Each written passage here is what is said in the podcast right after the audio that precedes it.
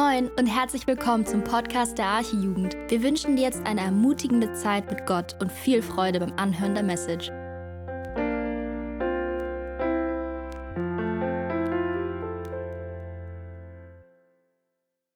Ja, einen schönen guten Abend auch von meiner Seite. Ähm, für alle, die mich noch nicht kennen, ich bin Johann, bin 28 Jahre alt und äh, wohne in Hannover. Und ich habe das Privileg, ähm, heute Abend mit euch ähm, Gottes Wort zu teilen. Und äh, weil mir das ganz wichtig ist, dass das, was ich heute sage, nicht von mir kommt, sondern ähm, von Gott ist, wäre es richtig, richtig cool, wenn, wenn jeder eine Bibel dabei hat, vielleicht auch übers Handy. Ähm, denn wir wollen uns alle sicher sein, dass das, was wir hören, von Gott ist. Und es gibt so einen coolen Vers ähm, in Johannes 6, äh, da sagt Petrus zu Jesus, ich glaube, der wurde auch schon mal genannt heute Morgen.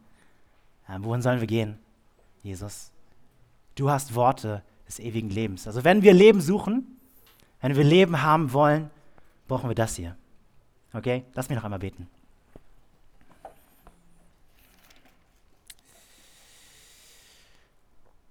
Vater im Himmel, ja, wir danken dir, dass du unser Vater bist und dass du uns nicht im Dunkeln lässt, sondern dass du in unsere Dunkelheit hineinscheinst durch dein Wort. Herr, und du hast verheißen, dass wenn du redest, dass wenn wir dein Reden hören und und es im Glauben annehmen, Herr, dass du wirken willst, Herr. Ähm, dein Wort ist wie ein Hammer, der Felsen zerschlägt. Dein Wort ist wie ein zweischneidiges Schwert, was Mark und Bein durchdringt. Und so bitte ich dich, Herr, dass du redest ähm, durch mich schwachen Menschen und dass wir verändert werden und nicht die gleichen bleiben. Herr, ich bin gewiss, dass du wirken willst durch dein Wort und tu es um deines Namens willen. Amen. Ja, ähm, seit Jahren gehören ähm, soziale Medien schon zu unserem Leben und ich selbst war einige Zeit lang, einige Jahre auf Facebook. Auf Instagram bin ich nicht. Und es war cool, über Facebook mit einigen Leuten in Kontakt zu bleiben. Ähm, ja, mit Leuten, die man schon jahrelang nicht mehr gesehen hatte und dann zu sehen, was sie so in ihrem Leben machen, Bilder zu sehen und so weiter. Ihr kennt das wahrscheinlich auch. Ähm, aber mit der Zeit muss man sagen, dass doch viele und immer mehr Leute entdecken, dass soziale Medien auch eine ganz dunkle Seite haben. Was meine ich damit? Zum Beispiel auf Instagram, da teilen ja Leute Fotos und Videos von sich selbst und von ihrem Leben. Und äh, manchmal ist es so, ähm, wir sehen ein perfektes Foto nach dem anderen. Und problematisch wird es dann, wenn man anfängt, sich zu vergleichen, oder? Wenn man sich vergleicht mit dem guten Leben der anderen, mit dem, wie gut vielleicht andere aussehen, mit dem, wie was für ein Lifestyle andere vielleicht haben, mit dem, was andere besitzen. Und so ist es so, dass Millionen von Menschen in unserem Alter an Selbstzweifeln leiden, ähm, weil sie nicht mithalten können mit dem Leben der anderen, mit dem scheinbar so perfekten Leben der anderen, weil ihr Körper, ihr Aussehen oder ihr Leben nicht mit den Bildern und mit den Schönheitsidealen von Instagram oder Facebook eben übereinstimmt. Und vielleicht denkst auch du, ähm, der du hier sitzt oder die du hier sitzt, wenn ich nur ein Leben hätte wie der oder die.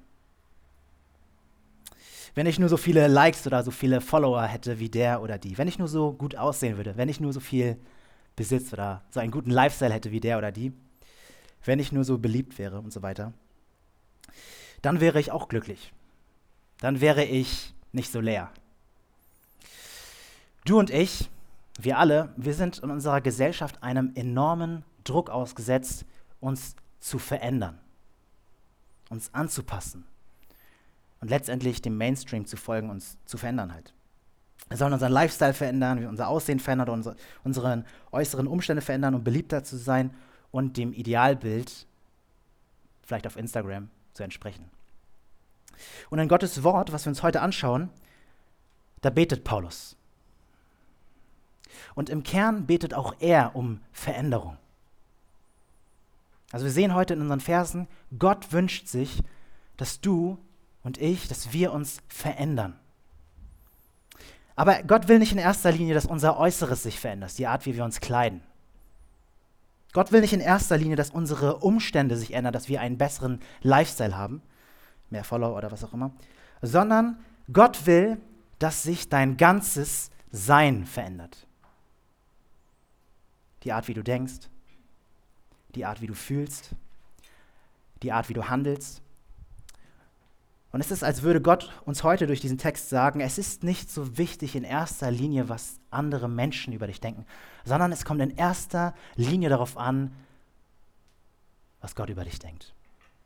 Dass du in Gottes Augen wohlgefällig bist, dass du sein Like bekommst. Und lasst uns deswegen lesen, schlagt eure Bibeln auf, Kolosser Kapitel 1, Verse 9 bis 14. Und ich fände es wunderschön, wenn wir zusammen aufstehen dürfen, äh, aufstehen würden. Und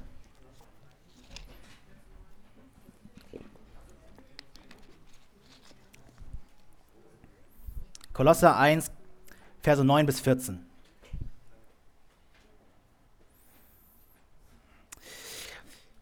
Deshalb hören wir auch seit dem Tag, da wir es vernommen haben, nicht auf, für euch zu beten und zu bitten, dass ihr erfüllt werdet mit der Erkenntnis seines Willens in aller geistlichen Weisheit und Einsicht, damit ihr des Herrn würdig wandelt und ihm in allem wohlgefällig seid, in jedem guten Werk fruchtbar und in der Erkenntnis Gottes wachsend, mit aller Kraft gestärkt, gemäß der Macht seiner Herrlichkeit, zu allem standhaften Ausharren und aller Langmut, mit Freuden, indem ihr dem Vater Dank sagt, der uns tüchtig gemacht hat, teilzuhaben am Erbe der Heiligen im Licht. Er hat uns errettet aus der Herrschaft der Finsternis und er hat uns versetzt in das Reich des Sohnes seiner Liebe, indem wir die Erlösung haben durch sein Blut, die Vergebung der Sünden. Amen. Setz dich gerne. Also in unseren Versen, wie wir hoffentlich alle mitbekommen haben, sehen wir, wie Paulus was macht? Er betet. Und er betet, schaut einmal kurz rein in Vers 10, dass ihr des Herrn würdig wandelt und ihm in allem wohlgefällig seid. Also mit anderen Worten, Paulus betet, dass wir uns nicht mehr darum kümmern, was andere Menschen von uns denken, sondern dass wir anfangen, Gott wohlgefällig zu sein. Dass wir komplett anfangen, für Gott zu leben. Und deswegen brauchen wir Veränderung. Wir sollen nicht mehr die gleichen bleiben. Aber wie geschieht Veränderung genau? Und lasst mich uns heute ähm, fünf Punk äh, vier Punkte äh, anschauen und uns gemeinsam. Vier Punkte aus dem Text. Erstens, Veränderung geschieht durch Gebet. Zweitens, Veränderung beginnt mit Erkenntnis. Drittens, Veränderung zielt auf unseren Lebenswandel. Und viertens, Veränderung ist ein Geschenk Gottes. Viermal Veränderung. Und ich äh, starte einfach mit dem ersten Punkt. Veränderung geschieht durch Gebet. Lass uns nochmal in Vers 9 eintauchen. Veränderung geschieht durch Gebet. Da sagt Paulus in Vers 9, Deshalb hören wir auch seit dem Tag, da wir es vernommen haben, nicht auf, für euch zu beten und zu bitten. Bis dahin. Also wie schon gesagt, Gott will dein ganzes Sein verändern. Ähm, und wir sehen hier, Veränderung geschieht durch Gebet. Also Paulus betet für die Kolosser, weil er glaubt, dass Gebet Kraft hat, Veränderungen zu bewirken. Warum? Gebet sagt, Gott, ich bin von dir abhängig. Gott, du musst in mir wirken.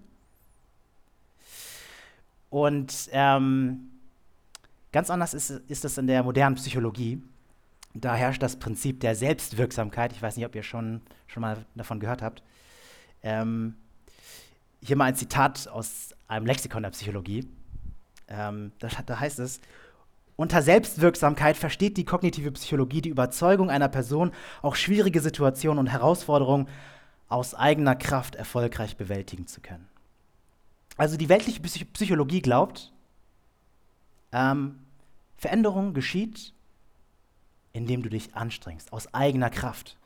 Mit anderen Worten, wenn du mit deinen eigenen Problemen fertig werden willst, musst du an dich glauben. Du musst dich auf deine Ressourcen fokussieren, du musst auf deine Stärken bauen, ähm, dann schaffst du es.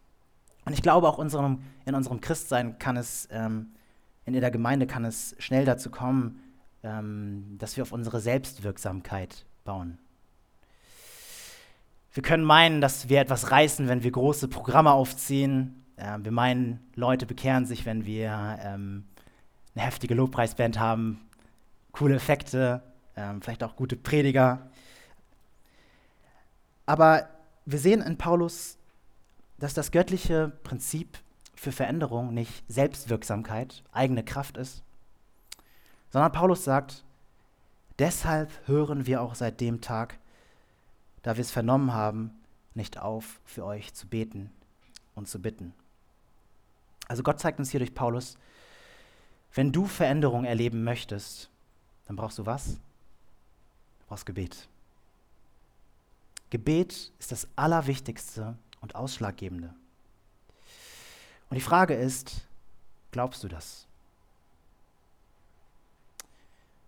Und wenn du das glaubst, wie zeigt sich das in deinem Leben? Betest du? Hast du eine Sehnsucht nach Gebet, so wie Paulus?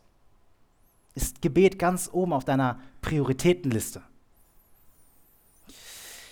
Ähm, vor einigen Wochen, vielleicht haben das einige mitbekommen, da ist dieser ähm, YouTuber Philipp Mickenbecker gestorben an Krebs. Und ähm, unter einem von äh, Video vor seinem Tod habe ich folgenden Kommentar gelesen: Lasst uns für den Bruder beten, schrieb wohl ein Christ.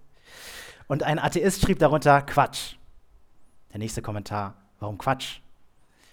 Und die Antwort vom Atheisten war, na, weil das Quatsch ist, ich zitiere mal, na, weil das Quatsch ist und niemandem weiterhilft. Konkreter Vorschlag, nutze deine Zeit statt fürs Beten doch für etwas Sinnvolles. Zum Beispiel zum Geld verdienen. Anschließend spendest du dieses Geld der Krebshilfe. Und ich möchte dich fragen, ich möchte uns fragen, ist Beten wirklich Quatsch? Bringt Beten wirklich gar nichts? Ist Beten wirklich sinnlos? Oft kann es schnell so scheinen, aber Gott sagt in seinem Wort, und wir sehen es auch im Leben von Paulus, dass wenn wir beten, Gott handelt. Die Frage ist nur, ob wir das glauben. Okay, wir haben gesehen, dass Paulus betet, weil er glaubt, dass Veränderung durch Gebet geschieht. Aber was betet Paulus jetzt genau? Ich komme zu meinem zweiten Punkt. Veränderung beginnt mit Erkenntnis.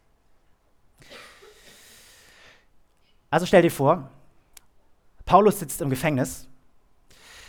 Jetzt versetz dich mal in die Lage von Paulus. Was würdest du an seiner Stelle unaufhörlich beten? Also was wäre dein Hauptanliegen?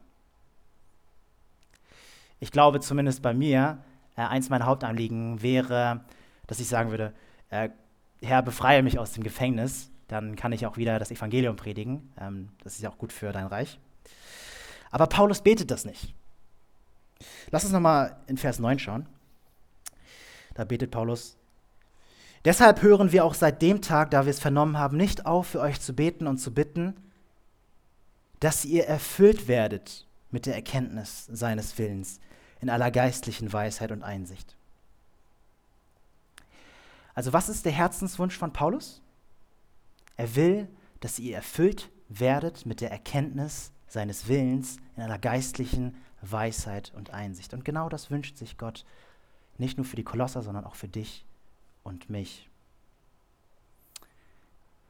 Gott will nicht, dass du leer herumläufst, er will auch nicht, dass du halb voll herumläufst, sondern er will, dass du voll, erfüllt, bis zum Rand herumläufst. Wie eine Flasche, die gefüllt ist mit Wasser oder ein Glas, das gefüllt ist mit Cola.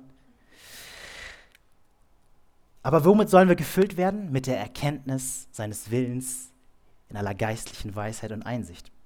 Was heißt das jetzt? Paulus meint mit der Erkenntnis seines Willens in aller geistlichen Weisheit und Einsicht nicht in erster Linie, dass wir Gottes Willen für unsere eigene Lebensplanung erkennen. Also, dass wir voll den Plan haben, wie wir uns an jeder Weggabelung entscheiden, dass wir wissen, ähm, wen will Gott, dass ich heirate, wen will, äh, was will Gott, dass ich äh, für einen Job ausübe, welche Ausbildung, welches Studium soll ich machen. Ähm, nein, es geht vielmehr darum, dass wir Gott selbst erkennen. Paulus betet, dass unser Denken und unser Herz voll wird von Gottes Gedanken. Dass wir wissen, Gott, was ist dir wichtig? Was sind deine Prioritäten? Was sind eigentlich deine Vorstellungen vom Leben? Was denkst du, wie ich meine Freundschaften, wie ich meine Beziehungen leben soll? Was denkt Gott über Homosexualität und Ehe? Was denkt er über Abtreibung? Was denkt er über Kindererziehung? Was denkt er über Krankheit, Leid und Tod? Was ist der Wille Gottes? Und ähm, wir leben in einer Welt, die so ganz andere Grundsätze hat als Gott, ganz andere Wertevorstellungen hat als Gott. Und diese Welt will uns mit ihren Ideen und Wertevorstellungen beeinflussen. Aber Gott will nicht, dass wir wie tote Fische im, äh, mit dem Strom mitschwimmen, sondern Gott will, dass wir anders sind. Gott will nicht, dass wir das Gleiche vom, vom Leben wollen wie die Welt, dass wir so reden wie die Welt, so denken wie die Welt, so fühlen wie die Welt, so handeln wie die Welt. Sondern Gott will, dass wir unser Denken, unsere Wertevorstellungen, unser Fühlen, unser Handeln von Gottes Vorstellungen prägen lassen. Dass unser Leben, unser Denken und unser Fühlen von Gottes Willen geprägt ist. Also lass dich nicht von allen möglichen Influencern äh, die auf Instagram oder sonst so sind, ähm, ich sag mal, brainwashen, sondern bete wie Paulus, dass du erfüllt wirst mit der Erkenntnis seines Willens in aller geistlichen Weisheit und Einsicht. Und deswegen sagt Paulus auch an einer anderen Stelle im Römerbrief, Kapitel 12, Vers 2, und sagte der Gemeinde in Rom, stellt euch nicht dieser Welt gleich, sondern ändert euch durch die Erneuerung eures Sinnes, damit ihr prüfen könnt, was der Wille Gottes ist, nämlich das Gute, Wohlgefällige und Vollkommene. Und jetzt sitzt du vielleicht hier und du fragst dich, okay, wie werde ich denn jetzt erfüllt mit dem Willen Gottes? Ein Vers aus äh, Sprüche 2, Vers 6 will ich euch mal vorlesen. Da heißt es, der Herr gibt Weisheit und aus seinem Mund kommt Erkenntnis und Einsicht. Also aus Gottes Mund kommt Erkenntnis und Einsicht, heißt es in Sprüche 2, Vers 6. Also wenn du hier sitzt und dich fragst, wie werde ich erfüllt mit dem Willen Gottes, ähm, dann musst du wissen, was aus Gottes Mund kommt. Du brauchst Gottes Wort. Du brauchst die Bibel. Und deswegen komme ich heute Abend nicht darum herum, euch zu fragen, dich zu fragen, lebst du nah an Gottes Wort? Prägt die Bibel deinen Alltag? Ist es dir wirklich wichtig, von Herzen Gottes Wort zu lesen? Planst du deinen Alltag um das Wort Gottes herum? Oder sagst du eher, ich erledige erst das und dann das und dann treffe ich mich noch mit dem? Und wenn dann noch Zeit ist, dann ähm, lese ich vielleicht noch ein bisschen Bibel. Nein, mach es ganz andersrum. Sage, ich lese zuerst die Bibel und wenn dann noch Zeit ist, dann mache ich das und das und das. Also wir haben gesehen, echte Veränderung geschieht durch Gebet. Und Veränderung beginnt mit Erkenntnis. Und Erkenntnis beginnt mit dem Wort Gottes. Aber wir sehen als nächstes Gott, dass, Gott ist, dass es Gott nicht einfach nur darum geht, dass wir mehr Erkenntnis haben, mehr Erkenntnis sammeln, sondern ähm, Gott will, dass unsere Erkenntnis sich auf unseren praktischen Alltag auswirkt. Es geht nicht darum, dass unsere Gehirne größer werden und wir alle zu geistlichen Intellektuellen werden, sondern es geht darum, dass das, was wir erkannt haben über Gottes Willen, auch in unseren praktischen Alltag umsetzen. Und deswegen komme ich zu meinem dritten Punkt. Veränderung wirkt auf unseren Lebenswandel. Veränderung wirkt auf unseren Lebenswandel. Also warum betet Paulus jetzt um die Erfüllung mit der Erkenntnis seines Willens in aller geistlichen Weisheit und Einsicht? Vers 10, schaut nochmal rein. Damit ihr des Herrn würdig wandelt und ihm in allem wohlgefällig seid, in jedem guten Werk fruchtbar und in der Erkenntnis Gottes wachsend, mit aller Kraft gestärkt gemäß der Macht seiner Herrlichkeit, zu allem standhaften Ausharren und aller Langmut mit Freuden D.L. Moody, das war ein Pastor in Amerika, der sagte mal, The Bible was not given for our information, but for our transformation. Also die Bibel wurde uns nicht gegeben, um uns zu informieren, sondern um uns zu transformieren. Und genau das sehen wir eigentlich in diesen zwei Versen. Wahre Erkenntnis des Willens Gottes in aller geistlichen Weisheit und Einsicht zielt darauf ab, dass dein Leben verändert wird. wenn du die Bibel liest, dann lies sie nicht, um Wissen dir anzueignen, sondern lies sie, weil du willst, dass dein Leben verändert wird. Und wie will Gott uns also jetzt transformieren? Wie soll unser verändertes Leben aussehen? Paulus nennt hier drei kurze Punkte in diesen Versen. Ähm, die will ich einmal kurz durchgehen. Dein Lebenswandel soll würdig sein, dein Lebenswandel soll ganzheitlich sein und dein Lebenswandel soll standhaft sein. Also, erstens, dein Lebenswandel soll würdig sein. Vers 10 nochmal. Damit ihr des Herrn würdig wandelt. Damit ihr des Herrn würdig wandelt. Was heißt es jetzt, dem Herrn würdig zu wandeln? Ähm, Von Roberts, äh, der erzählt das Beispiel von König George VI., das war ein König in England.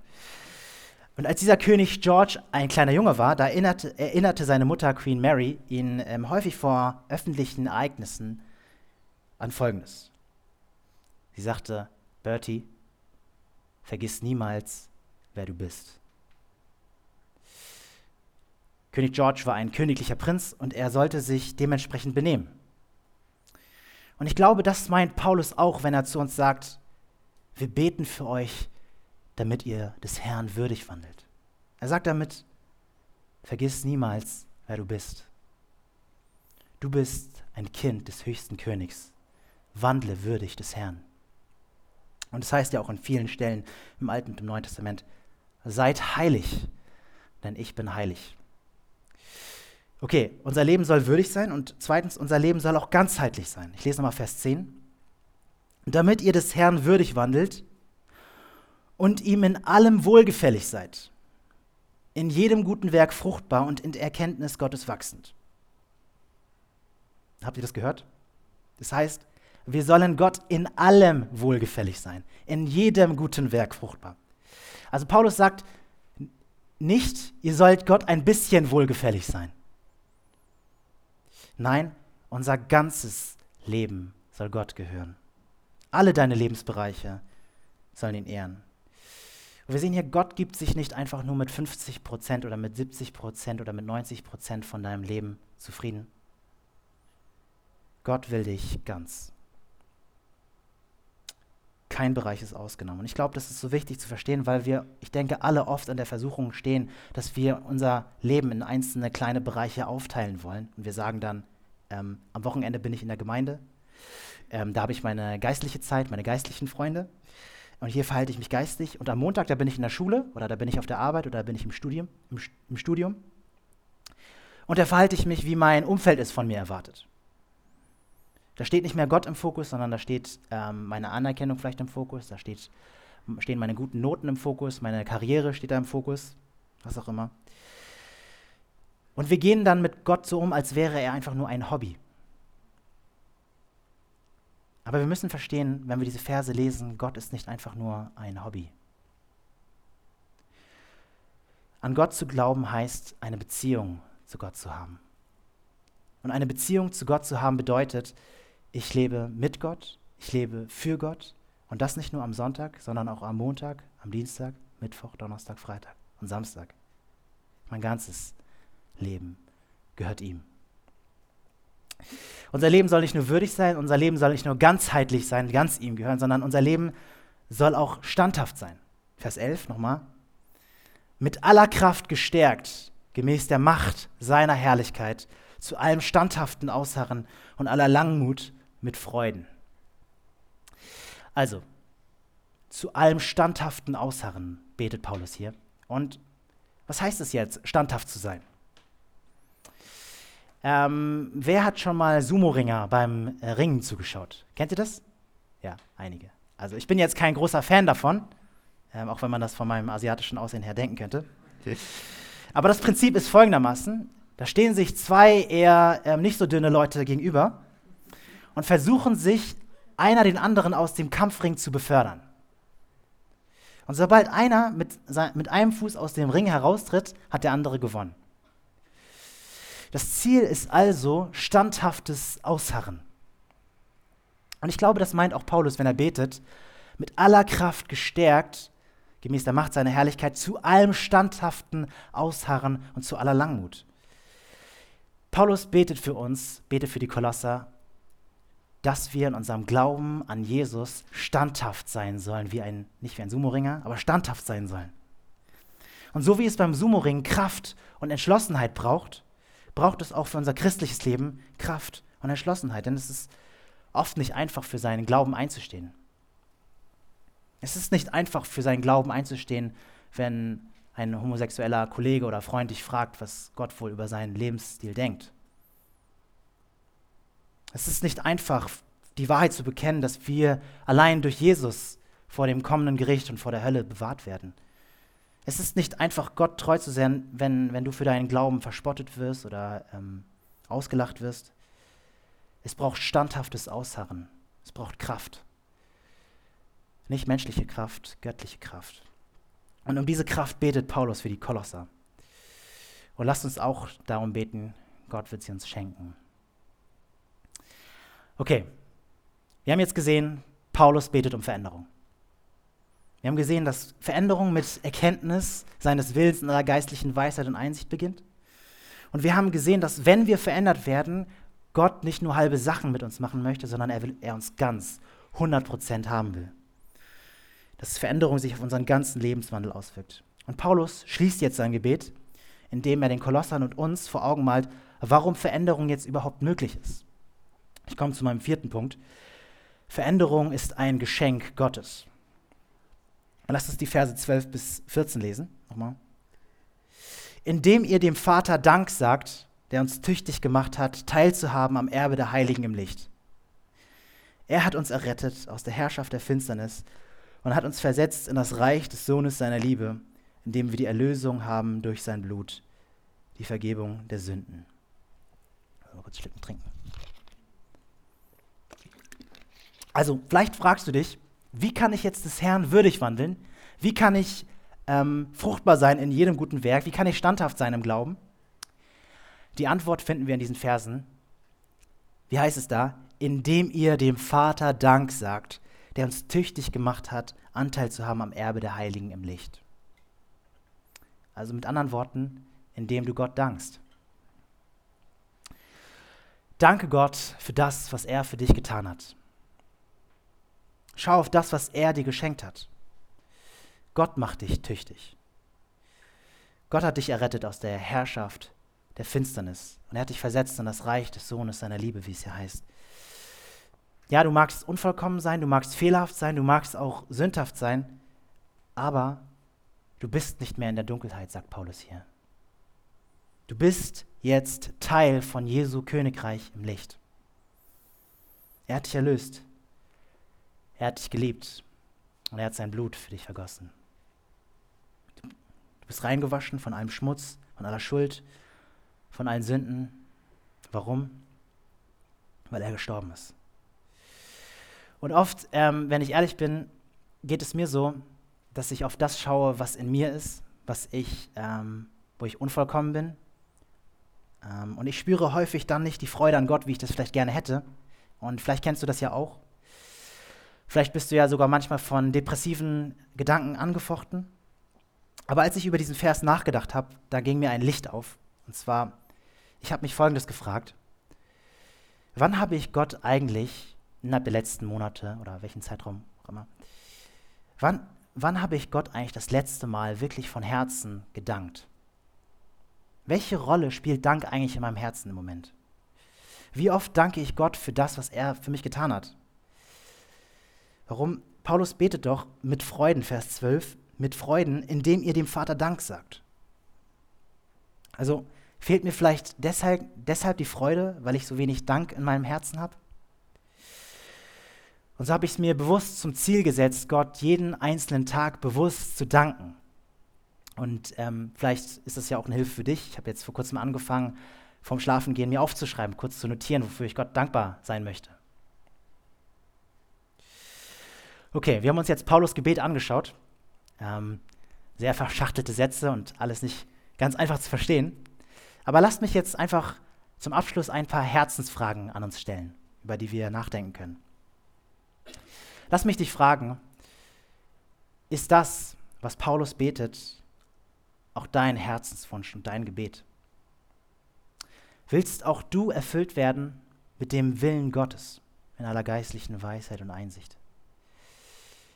Ist es auch dein Ziel und dein Wunsch und deine Sehnsucht, des Herrn würdig zu wandeln und ihm allem wohlgefällig zu sein? Stehen diese Wünsche auch bei dir ganz oben auf deiner Prioritätenliste? Denke mal kurz über dein Leben nach. Was ist es jetzt in deinem Leben, von dem du glaubst, dass du es brauchst, um glücklich zu sein? Was glaubst du, brauchst du, um glücklich zu sein? Und für viele Menschen sind es folgende Dinge, äh, von denen sie denken, wir werden glücklich, wenn wir sie haben. Ja, ich habe sie, schon vorhin ein paar genannt: Anerkennung, Erfolg, ähm, Freunde, Geld, äh, Besitz. Ähm, das sind keine schlechten Dinge an sich, aber wir denken oft, diese Dinge sind absolut essentiell, um uns wirklich tief im Herzen zufriedenzustellen. Und wir denken, dass ähm, der wahre Grund, warum wir unglücklich sind, an äußeren Umständen liegt. Aber lasst mich uns sagen, das stimmt nicht. Wir sind nicht unglücklich, nur weil die äußeren Umstände nicht so sind, wie wir es haben wollen. Lass uns mal drüber nachdenken. Paulus sitzt im Gefängnis. Paulus hatte oft schwierige Umstände. Er hatte oft mit Krankheit, mit Einsamkeit, mit Leid, mit Schmerz, mit ähm, Spott, mit Anfeindung, mit Hass und Verfolgung zu kämpfen. Aber wir sehen hier in diesem ganzen Gebet von Paulus nicht an einer einzigen Stelle, dass Paulus darum betet, dass sich auch nur etwas an seinen äußeren Umständen ändert. Und er betet auch nicht bei den Kolossern, dass sich etwas an ihren äußeren Umständen verändert. Sondern wir sehen eigentlich konstant die ganze Zeit von Wort zu Wort, von Vers zu Vers, dass Paulus darum betet, dass sich ihr Herz verändert. Wir, beten, äh, wir sehen, dass Paulus dafür betet, dass ihr Herz erfüllt wird.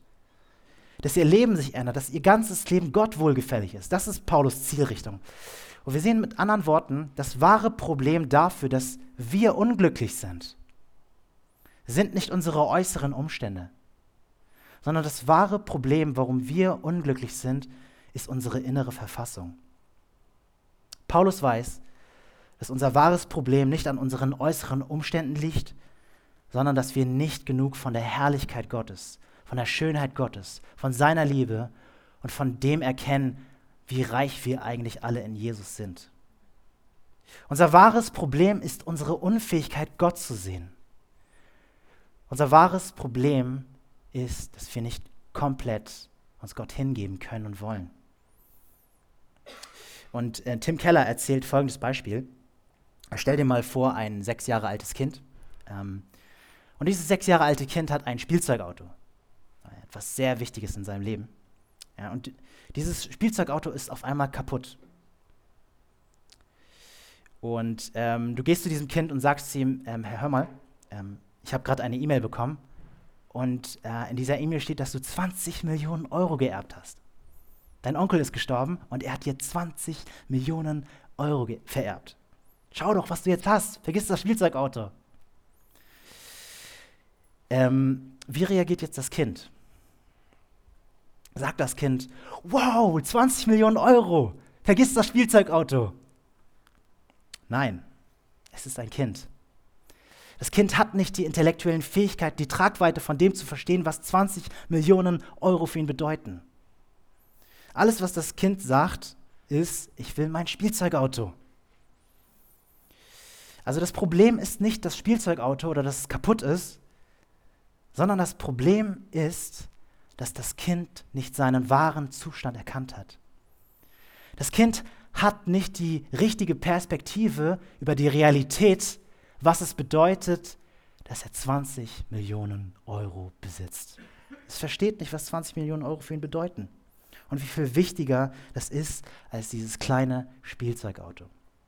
Und vielleicht bist du hier und du sitzt hier, du glaubst an Jesus, aber du hast Probleme in deinem Leben vielleicht finanzielle Probleme, vielleicht aber auch noch viel schlimmer Beziehungsprobleme, ähm, schulische Probleme, ähm, berufliche Probleme, andere schwierige Umstände in deinem Leben. Und diese Umstände, diese Probleme haben deine Freude zerstört oder sie sind dabei, deine Freude an Jesus zu zerstören. Und vielleicht denkst du sogar innerlich, was bringt es mir, ein Christ zu sein?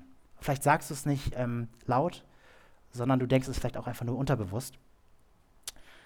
dann lass mich dir heute sagen, du bist in genau der gleichen Position wie dieses sechs Jahre alte Kind. Das Problem sind nicht deine äußeren Umstände, sondern das Problem ist, dass du dir nicht bewusst bist, was dein wahrer Zustand ist. Das Problem ist, dass du und ich, dass wir nicht die richtige Perspektive darauf haben, was unser wahrer Zustand ist und was die Realität ist, die Gott über uns ausgesprochen hat. Dass uns nicht bewusst ist, wie gut und wie mächtig und wie herrlich Gott ist und wie reich wir in Christus geworden sind. Das ist das wahre Problem. Und deswegen betet Paulus genau das, was er betet. Er will unsere Perspektive erweitern. Er lenkt unseren Blick auf unseren wahren Zustand. Und das wünsche ich uns abschließend, uns allen, dass wir allesamt erkennen, welchen Reichtum wir in Jesus haben. Und so tiefe Erfüllung und tiefes Glück und tiefe Zufriedenheit in Jesus finden. Also höre nochmal, was Paulus betet, Vers 13 und 14. Er, Gott, hat uns errettet aus der Herrschaft der Finsternis.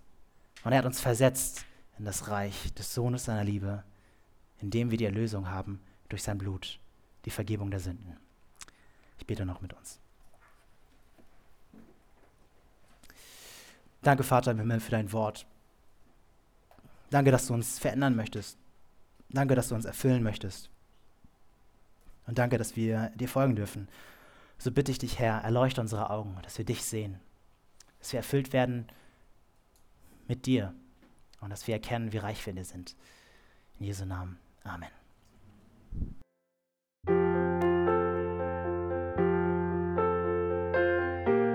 Wir freuen uns, dass du heute mit dabei warst. Wir als Archijugend sind fest davon überzeugt, dass Gott auch heute durch sein Wort spricht und hoffen, dass du ihn durch diese Predigt besser kennenlernen konntest. Weitere Beiträge von uns findest du auch auf unseren Social Media Kanälen oder unter archijugend.de.